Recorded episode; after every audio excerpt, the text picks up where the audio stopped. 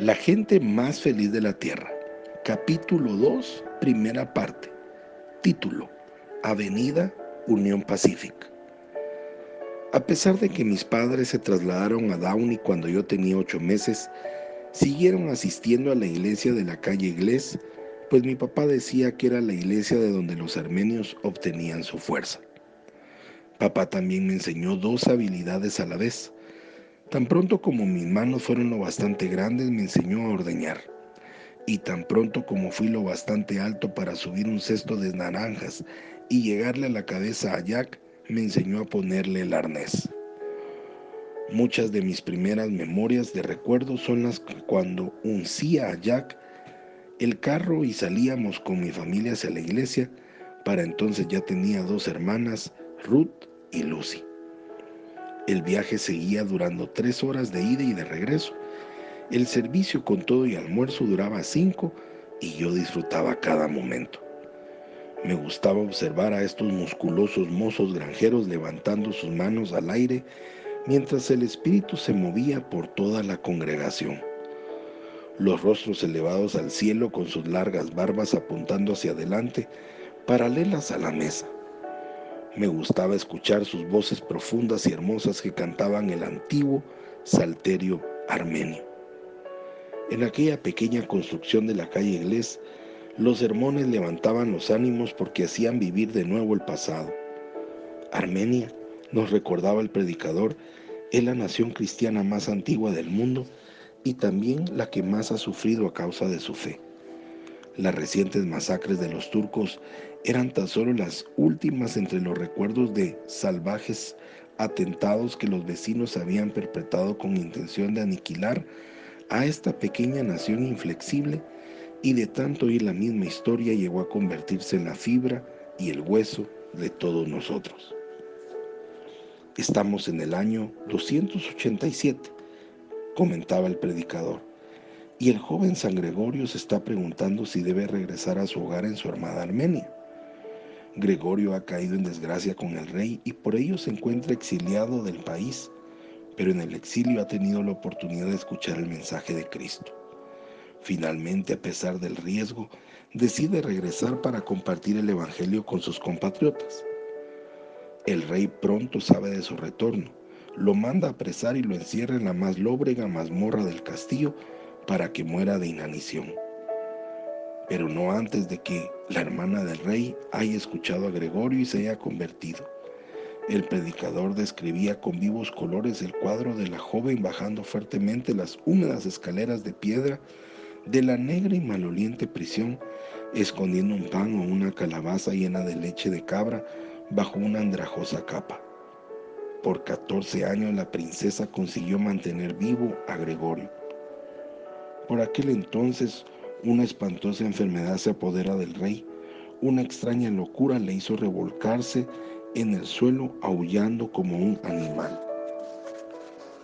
Durante sus momentos de lucidez, el rey suplicó a los médicos que lo curasen, pero ninguno lo consiguió.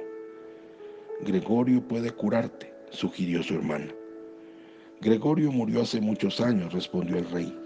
Sus huesos yacen podridos bajo este mismo castillo. Está vivo, le dice ella quedamente y describe sus 14 años de vigilia. De este modo Gregorio es sacado de su mazmorra. Sus cabellos se han tornado blancos como la nieve del monte Ararat, pero su mente y su espíritu están sanos. En el nombre de Jesucristo, Gregorio increpa al demonio que atormenta al rey y en aquel mismo instante el rey recibe la sanidad. Juntos en el año 301, él y San Gregorio se dedican a la conversión de toda Armenia. En el largo camino de regreso a casa yo revivía de nuevo la historia. Recordaba al hombre paciente en su mazmorra, encerrado mientras los años transcurrían uno tras otro, sin perder jamás la fe, sin perder nunca la esperanza, esperando solamente que llegase el momento perfecto que el Señor le tenía preparado. Cuando la última de sus seis hijas se casó, la abuela vino a vivir con nosotros a la pequeña casa de madera. La recuerdo muy bien, una mujer menuda de cabellos blancos cuyos ojos brillaban aún orgullosos de su único hijo varón. Lo único que lamentaba, solía decir, era que el abuelo Demos no hubiera vivido lo bastante para ver a los Shakarian con tierra propia de nuevo. Gulizar murió ahí en su pequeña habitación, una mujer feliz y realizada espiritualmente. Cuando yo ya tenía 10 años, la granja prosperaba. Las tres vacas se habían convertido en 30, después en 100 y más tarde en 500, y también las 5 hectáreas originales se habían convertido en 100. Ahora, papá soñaba con poseer la granja más grande y mejor equipada de California. Si el trabajo era todo lo que necesitaba para conseguir su propósito, entonces todo estaba solucionado porque mi padre sabía ciertamente trabajar y sabía también cómo conseguir que todos los demás trabajásemos. Además de mí, trabajaban en el establo con nosotros un grupo de mexicoamericanos que vivían en un barrancón vecino y con ellos mi padre y yo aprendimos español. No sé quién disfrutaba más de los relatos, si nosotros con los cuentos mexicanos o ellos con los recuerdos de mi padre de la vida en Armenia. Nunca se cansaban de escuchar los relatos acerca de Fim, el niño profeta, o cómo Magardich Mushegan había predicho el nacimiento de papá. Cada vez se sumaba una mano más al trabajo, mi papá tenía que contar los mismos relatos y después tendría también que describir el funeral de Efim en 1915, el más grande que se había visto jamás en Los Ángeles Flat. Efim no había existido, no había asistido a la iglesia de la calle Inglés, sino a la iglesia de habla rusa, a unas pocas cuadras de distancia.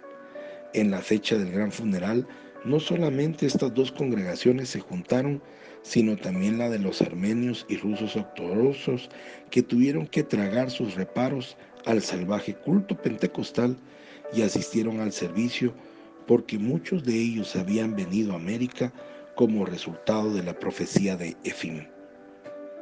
¿Y qué de la segunda profecía? preguntaban los mexicoamericanos. La que todavía no se ha cumplido. Sigue guardada. La tiene el hijo de Efim. Y moriría el que la abra. Sin duda, a no ser la persona señalada por el Señor. Y preguntaban, ¿quién crees que será esta persona? Pero por supuesto, nadie conocía la respuesta. Fue en la época en que el profeta murió que recibí la herida que me causaría tantos problemas. Nunca supe cómo me había roto la nariz. Un muchacho de 10 años que trabaja en una granja generalmente se da muchos golpes.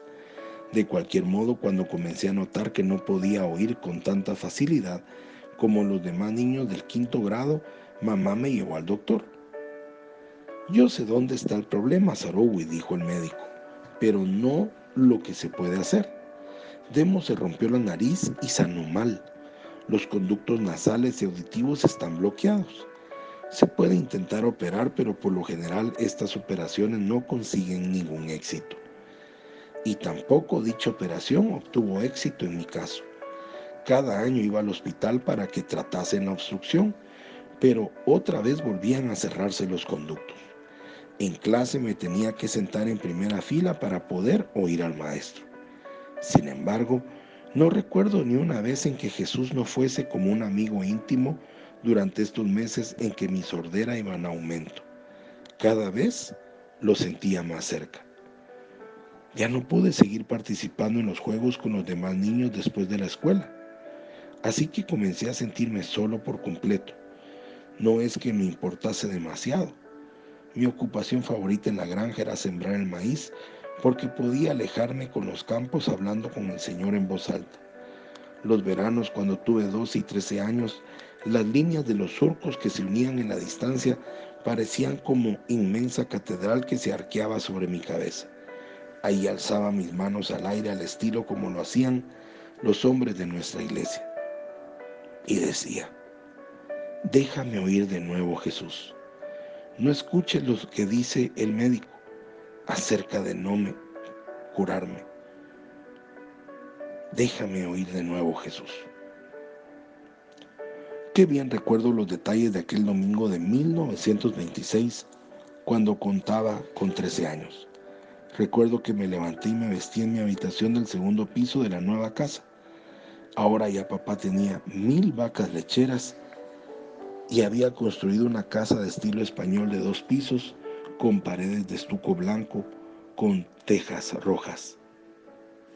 Me sentía raro mientras me vestía para ir a la iglesia, raro en una forma muy bonita, como si todo mi cuerpo estuviese en algún tono espiritual no usual. Bajé la larga escalera de caracol a tomar mi desayuno cantando. Mis padres y hermanas ya estaban en la mesa. Por aquel entonces, tres nuevas hermanas se habían añadido a la familia. La más pequeña, Florence, era todavía una bebé de dos años, pero las otras cuatro chicas estaban charlando emocionadas sobre el viaje semanal a la ciudad. Yo traté de unirme a ellas, pero pronto abandoné la idea. ¿Cómo podía hablar yo con gente que mascullaba las palabras? Nuestro viejo caballo Jack ya no jalaba el carro de la familia hacia la iglesia cada domingo. El año anterior, cuando Jack cumplió 16 años, papá lo soltó en los potreros para el resto de su vida como un buen merecido retiro.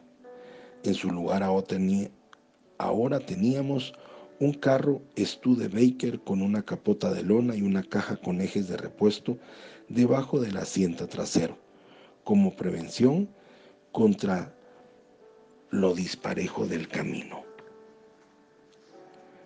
Soy Pablo Zárate y te deseo un día lleno de bendiciones. Hasta mañana.